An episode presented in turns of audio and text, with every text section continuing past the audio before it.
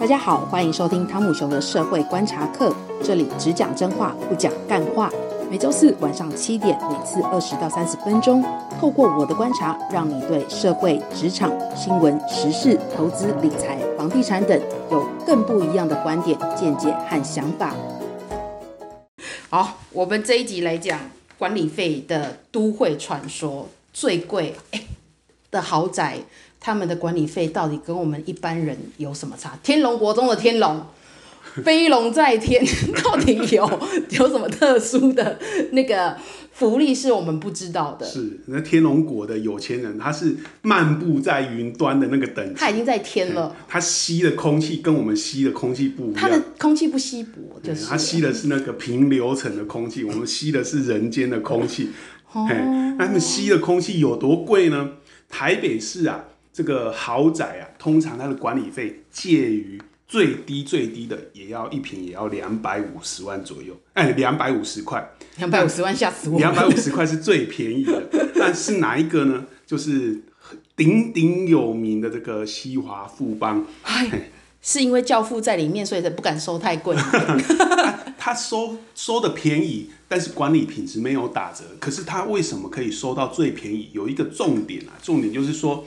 他们的物业管理团队啊，其实主有一部分是委托这个呃外头的物业公司来进行管理。可是他们有一个他们公社公社俱俱乐部的部分呢，是由他们同一集团下面的饭店的人员来进驻做物业管理。就是公社的部分由饭店的人来进行维护，还有提供服务。这一部分因为是建商自己同一同一家集团的，所以他。这个经费它可以吸收。公社放在饭店？对，也不是放在饭饭店，它是呃，它是盖在社区里面，但是是由这个饭店的人来过来来提供服务。哦，所以这他们的管理费可以压的比较便宜一点。这样子，两百五十算最便宜的哦？是是，还是 CP 值是最高的？这个看你觉得 CP 值是指指什么呢？那其实他，你看有钱人会看 CP 值这件事情吗？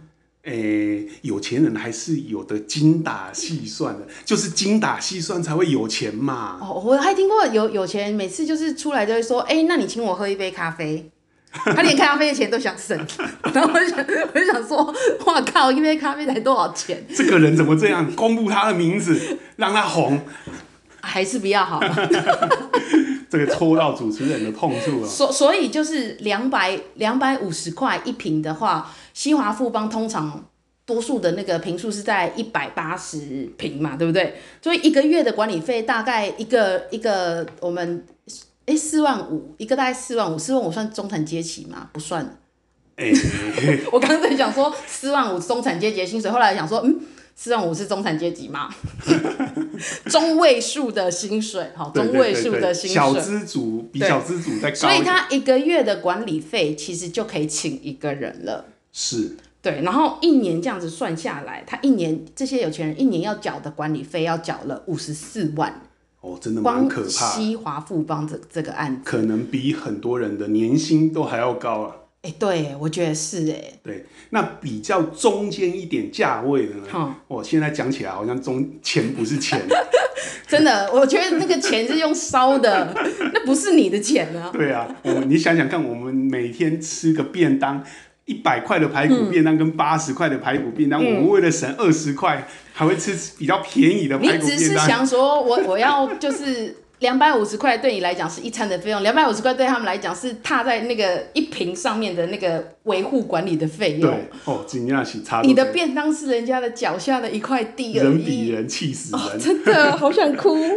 那比较中间一点的费用大概是三百五到四百左右。哦，比如说谁呢？就是这个很有名二姐住的房子。二姐就是江蕙嘛，哦，这我们大家小时候的回忆。好好好好，全年老板住的地方。啊，是是是，就是你从大安森林看去看过去，有两栋很很长、两根橘橘的招牌在那。那有些人觉得那个造型比较工业风一点，我个人是蛮爱的。好，嘿，可能我比较新潮这样子。你有新潮到哪里去了？好，还是就是我们的。那个信义联勤原力的那个 One Park 是，那、哦、那这个 One Park 信义联勤它的管理费大概在三百五十块左右。嗯，欸、所以那算起来呢，它每个月也是蛮可观的，三百五。那如果买个一百多平，对它，它小平数大概一百五十平，然后比较大的，比如说双拼，那就是三百平，一百五十平大概这样子算起来，一个月五万五万两千五，便宜啦，对他们来讲是便宜啦。然后如果大的三百平呢，一个月要缴管理费是十万五。哇，小钱小钱，那这样一年要缴多少呢？如果你住小一点，一年不多啦，六十三万而已。哇，我的天呐，小钱小钱。对，大一点的，你知道多少吗？一年的管理费要一百二十六万呢。哇哇，年花百万在管理费，一百二十六万呢。对有钱人来讲，这算是大房子嘛？养、哦、大房一年只要花个一百万，养养小三、养二房就不止这个价钱。我就好讽刺哦！现在这个资本主义的社会怎么会这样子啊？天哪！是，那如果再高一点呢？有没有更高的呢？现在这个价格飞龙在天，价钱已经让人家很不可思议。空气超稀薄的地方，那天龙人还有一个豪宅，哼，这个管理费超乎我们的想象。哇塞，就是一个名不 也不是名不见经传，就是不是现在新新建案啊，已经。有有有一定程度的屋龄了，对，文华苑，文华苑，这个文华苑也是很有名啊，对，就是曾经那个关之琳的前夫，叫做我们的国剧老板，叫做陈泰明先生，是这个听说这个陈泰明先生跟精英的蒋东俊啊，就两个人就他们拥有的户数就超过社区的一半。我觉得这是这个两个管委会不就是这两个各各是一个吗？对，然后就解散。开管委会的时候，只要两个人 面对面就好就好了。这个很有趣。呀！管个屁！非常有趣。对。那这个文华院的管委管管理费到底有多少呢？他每个月每一平的管委管理费啊，高达新台币五百块。哎，五百，不是迄个唱歌的五百，是真正有国父孙中山还是蒋公的五百？嘿，五百哎，你知道那个文华院一个呃呃一个产品的平数大概三百五十平，三百五十平我扣掉车位之后是两百七十平，两百七十平乘以五百，十三万五，十三万五哦。而且主持人讲的是指房子的部分。好两百七十几几平是不含车位，含了车位呢是大概三百一十五平到三百二十平左右。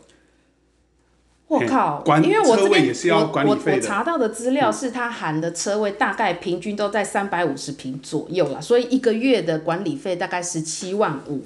是，所以十七万五的话，你你这样一年摊下来，一年要花的管理费超过一百万，两百万。两百一十万呢，非常可观。两百万呢，对，就管理这个社区。这个对很多人来讲，一年的管理费就可以当成他买房子的头期款。这个是到底是什么世界？到底是为什么呢？当然，很多这个朋友会问说，哪有这么贵？钱到底花去了哪里呢？哦，哎，当然，这个就不是养小三的问题啦，因为文华苑啊。它也是号称饭店式的管理，可是它跟西华富邦有一点很大的不同。哦、西华富富邦的饭店式管理是自己家的饭店，对，自己家的五星级饭店，对，所以它的成本呢，这一部分成本可以不用跟住户计较，嗯，就由饭店业者在自己免费的服务啊，收比较少的钱，对。可是文文华苑它是跟谢谢刘文志老板的佛心，是没错。文华苑就不一样，文华苑是跟文华东方酒店签约的。好、哦，对，六星级是不是？哎、欸，嗯，其实最高也只有只有五星级啊，哦、六星级、七星级，大家自己加，他自己贴一个，随便你贴在哪里，贴在头上当那个包龙星也可以。那你。跟文华东方酒店签约，文华东方酒店当然收费就比较高了，他要赚钱要利润嘛，对，当然不能以成本计价。对，那这样的话，它的管理费当然就比较高，再加上说文华苑的户数跟这个西华富邦比起来，户数少很多，不到西华富邦的一半。嗯、西华富邦有一百多户，对对，那文华苑呢，其实户数比较少，那所以因为这样，所以每一户每一平的这个管理费就很高了。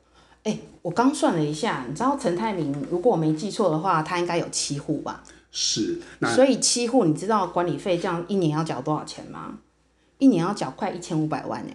哇，你看，一千五百万可以买一间的。这个陈董股票涨成这样，也不过是九牛之一毛啊。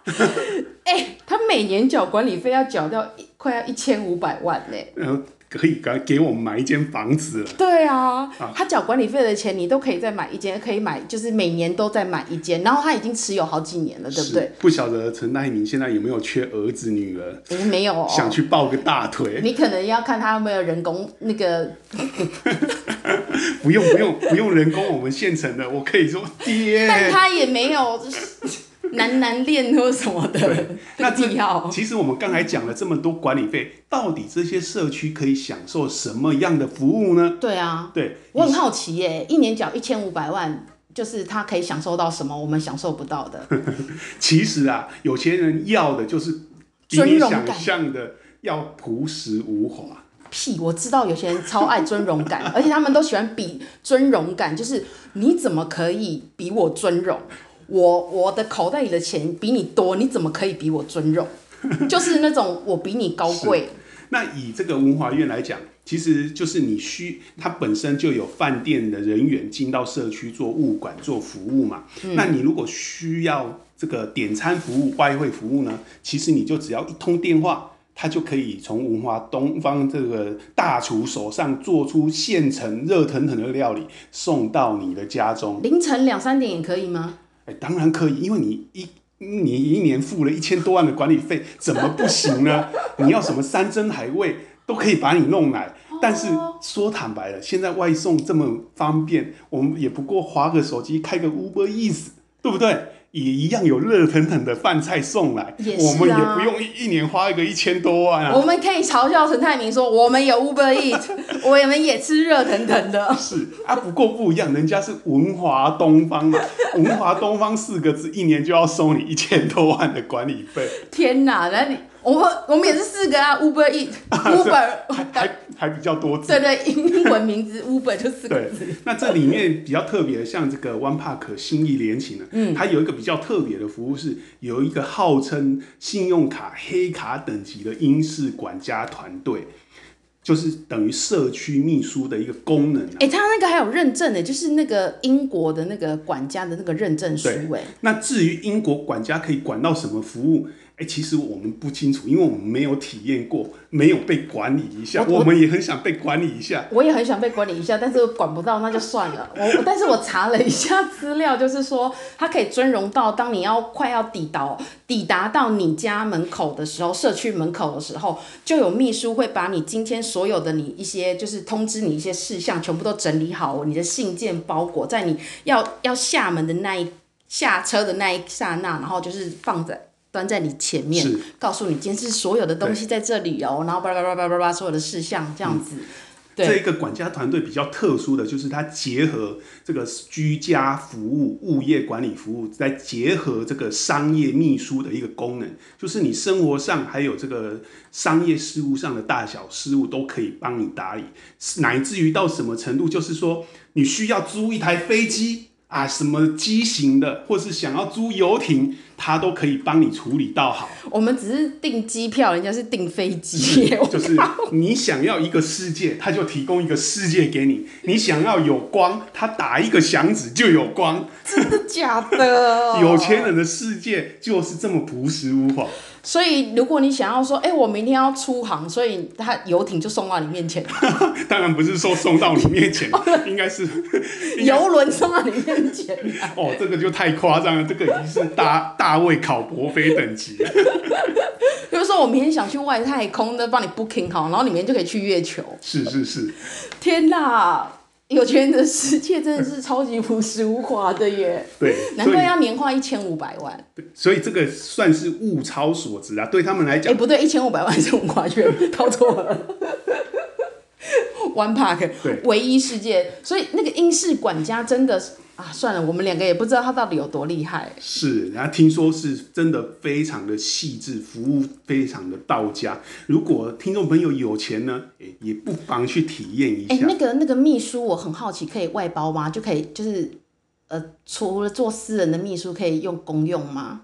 呃，如果你真的有钱到那个等级，你要私用也可以，看你要用在哪里，公私两用都可以，是不是？那我们太邪恶了，这样会带坏小朋友，不能这样。我们这个我没有讲什么啊，我没有讲什么，我只是说公用实在是刚好公事跟私事都可以一起处理。嗯、公用叫公主啊。哦哦哦哦，好好好。哦，不要不要讲歪了，不要想歪，不要歪掉好。但我知道他们都也有提供早餐。早餐有高级的早餐，那请问我们吃的早餐是太低级吗？呃，人家做的早餐是大厨等级做出来的早餐，当然不一样。比如说嘞，他培根多一片吗？呃，不是，是用比较好的培根，对不对？你我们吃就是用国产猪，人家吃就用伊比利猪，伊比利猪比国产猪多了很多很多个字。用来猪啊，来猪，来猪说，哎、欸。加了来剂还不加价，你这个刁民还要嫌，你怎么会这样？你政治这实在实在不正确啊！来猪多么稀有，三月才会开始有。你再这样打嘴炮，听众朋友都听不下去。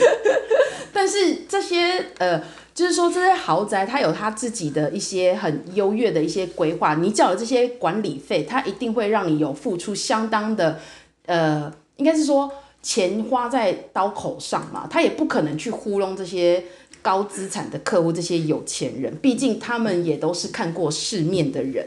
你糊弄的话，你验商以后还要不要混？对的，对不对？那有有什么特别特特殊的部分吗？有人说有二十四小时的 room service，欸其实二十四小时客房服务这是很基本的啦。目前来讲，这国内的各大豪宅只要有提供这个饭店式或者是专业管家服务的这一种这个秘书服务的话，基本上都可以做到二十四小时服务，这一部分是没有问题的。那你有没有听过有什么很厉害的吗？很厉害的啊！对啊，除了应该是收费最厉害吧。就是缴费缴的最厉害，是不是？对的，这个收费用已经不是我们一般人可以想象的。但是对大部分的朋友来讲，虽然这个缴缴不起、住不起，还是想要体验看看啊。其实，呃，一般这个可以体验吗？当然可以啊！如果你愿意啊，社区住户愿意有这个共识的话，想要提高你的管理品质的话，当然可以跟物业公司协商。那物业公司当然，如果你愿意付钱，他们也愿意提供很多服务。嗯。其实物业公司的这个提供的服务是五花八门，只是说大部分的社区呢，住户不想要多花这个钱而已。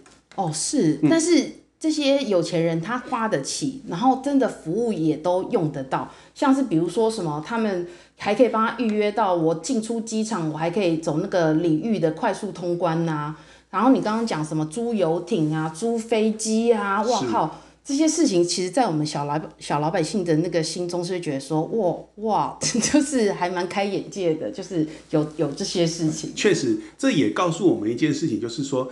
台北目前的这个豪宅市场，它卖的已经不是硬体了，它是卖软性的服务。嗯、对，嘿，就是你要有端出什么样独特的菜色给豪宅客来吃。嗯、你如果端出来的只是平凡的这个清汤挂面，哎，人家就不愿意买了嘛。对，你要有端出有特色、有创意的东西，别人才愿意买单。对，其实其实老实讲，你不要是说看这这些物管公司看起来。